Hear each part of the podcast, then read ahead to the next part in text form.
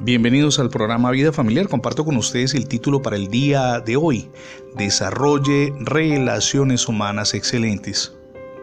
Llegar a un nuevo nivel en el proceso de transformación personal, espiritual y familiar sí es posible. Podemos subir cada día nuevos escalones. Ahora, ¿de qué manera? Me preguntará usted. Cuando dejamos de confiar en nuestras propias fuerzas y dependemos de Dios. Para comprenderlo le invito que ustedes y yo tomemos conciencia de una enorme diferencia y permítame explicarle en, qué consiste. ¿Sabía usted que es muy diferente hablar de la naturaleza humana y, por otro lado, de la humanidad?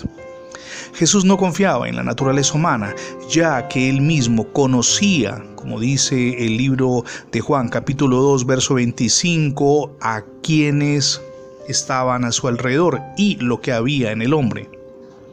El apóstol Pablo escribió por su parte en Filipenses 3:3, no confiamos en la carne, es decir, la naturaleza humana.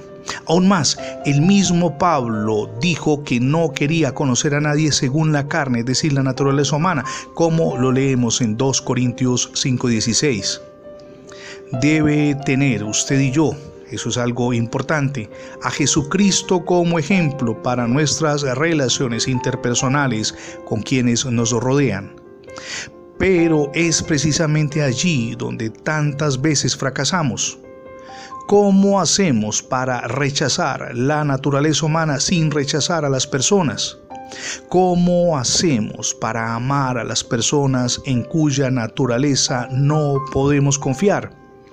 Aquí hay un texto clave que se encuentra en 2 de Corintios capítulo 5 verso 16. Escribe Pablo, de manera que nosotros de aquí en adelante a nadie conocemos según la carne. Y aún si hemos conocido a Cristo según la carne, ahora ya no le conocemos así. La solución está en ampliar la relación e invitar a Jesucristo para que forme parte de nuestro interactuar con su esposo, con su esposa, con sus hijos, con las personas que le rodean. Nunca debemos relacionarnos con alguien sin incluir a Jesucristo cuando el Señor no forma parte de una relación, esta relación solo nos puede resultar en frustración o puede crear suspicacias, sospechas. Si bien es cierto que la naturaleza humana no tiene remedio, las personas sí pueden ser cambiadas. Eso lo hace Dios. Si esperamos o exigimos demasiado de los seres queridos, de su esposo, su esposa, sus hijos o tal vez de sus amigos, entonces nos sentiremos defraudados o decepcionados, porque ellos cometen errores como errores cometemos usted y yo. En cambio, ustedes y yo podemos esperar mucho de lo que Cristo puede hacer en o a través de las personas, comenzando por sus seres queridos.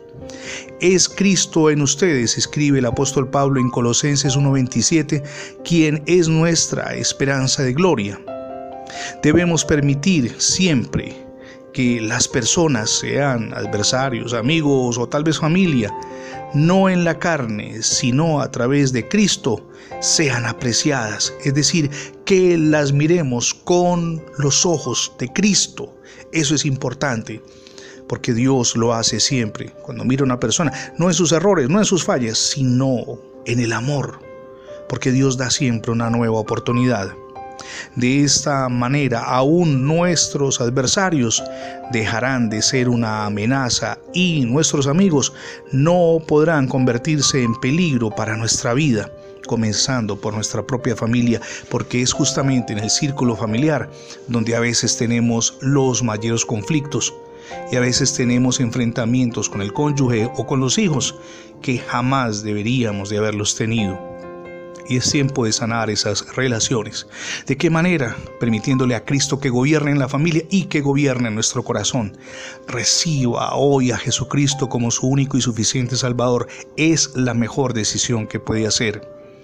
Gracias por escuchar las transmisiones diarias del programa Vida Familiar Ingresando la etiqueta numeral Radio Bendiciones en Internet, podrá tener acceso a más de 20 plataformas donde tenemos alojados nuestros contenidos digitales. Ingrese ahora.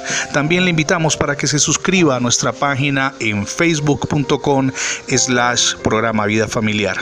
Somos Misión Edificando Familias Sólidas y oramos, en este caso, al Dios de gloria y de poder, que derrame sobre todos ustedes ricas y abundantes bendiciones.